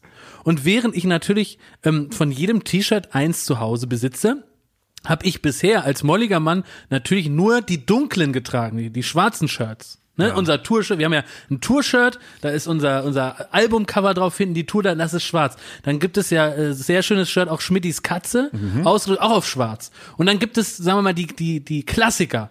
Da gibt es ein schwarzes T-Shirt, da steht Baywatch Berlin und ein weißes steht auch Baywatch Berlin. Und für mich hat sich die Farbpalette jetzt erweitert, weil ich jetzt durch mein Abschwellen mir auch erlaube, helle Sachen zu tragen, die ich vorher natürlich selbstverständlich nicht angezogen habe, weil ich ja nicht meine ähm, Wampe noch betonen wollte. Also jetzt mal Wampe hin, Wampe her. Ja. Was ich dir jetzt mal sagen will, Ja. Jakob, ist, dass du, egal in welchem Zustand des Aufgeblähtseins, bist du, Hast du mich immer lieb, ja? nein, du bist ein attraktiver Mann. Oh, so lieb. Ich finde, du bist ein schöner Mann. Okay. Und du kannst auch, wenn du irgendwann mal wieder Bock hast auf ein Kinderbueno, könnte, könnte ich das verstehen.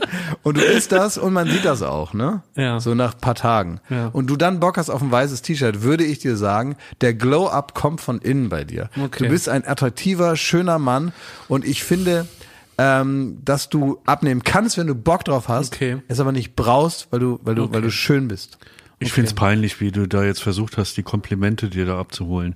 Na, ich meine, es ging jetzt erstmal darum, dass wir tolle Du Shirts wolltest haben. was mit Merch sagen. Du wolltest Ich eigentlich sag Werbung doch, machen. Und am ja, ich Ende, sag doch, ich will erstmal nur sagen, dass ich auch in den weißen Shirts jetzt eine bella Figur machen kann.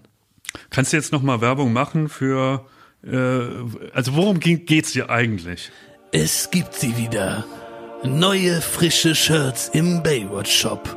Ganz egal, für jeden Geschmack ist etwas dabei. Das Tour-Shirt. Der Klassiker mit dem Logoprint. Oder ganz kess und frisch. Schmittis Katze mit der Fernbedienung. All das jetzt online zugreifen. Unter welcher Adresse? unter krasserstoff.de slash Baywatch Berlin. Stimmt nee, das? ist falsch. Das Falsch. kann man doch einfach googeln. Man kann ja, das das Also, gilt nicht, scheiße. Google doch die Scheiße. Finde Mach mal aus hier den Ge- Säule, Säule da. Was ist los? Also Nix. mit der Aggression fahren wir jetzt ins Studio oder was? Ja. Also wir trinken da jetzt erstmal einen Weißwein.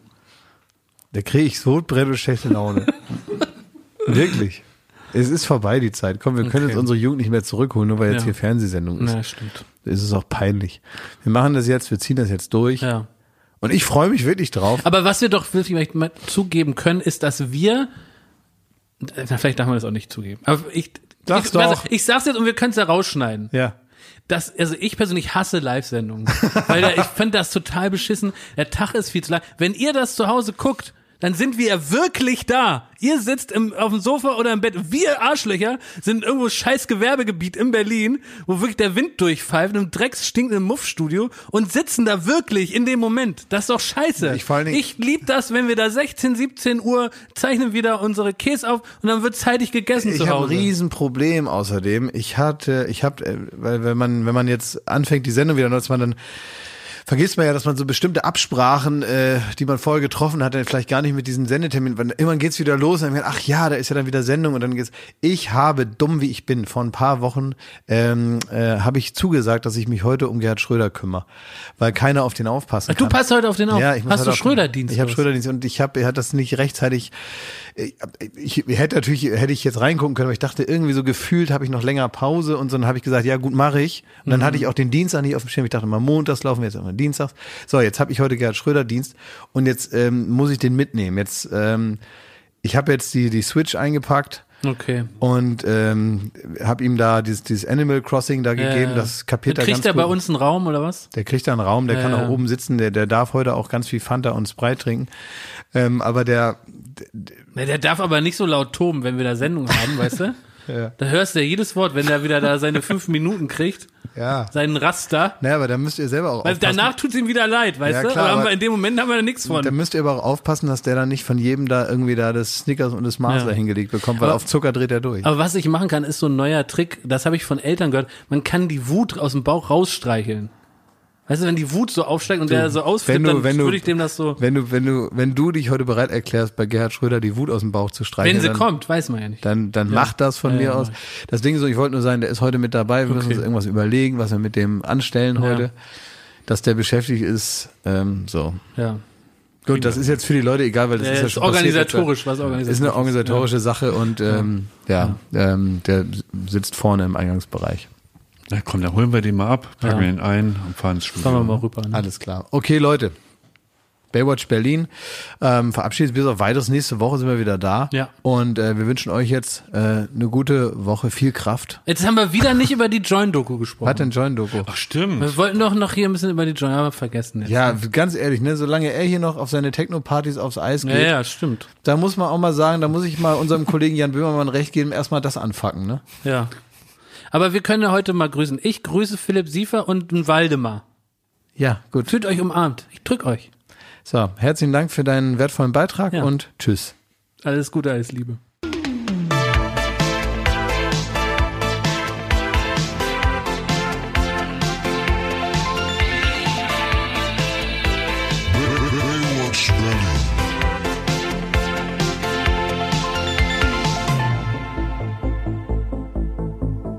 Baywatch Berlin ist eine Studio Bummens Produktion in Zusammenarbeit mit Late Night Berlin und freundlicher Unterstützung der Florida Entertainment.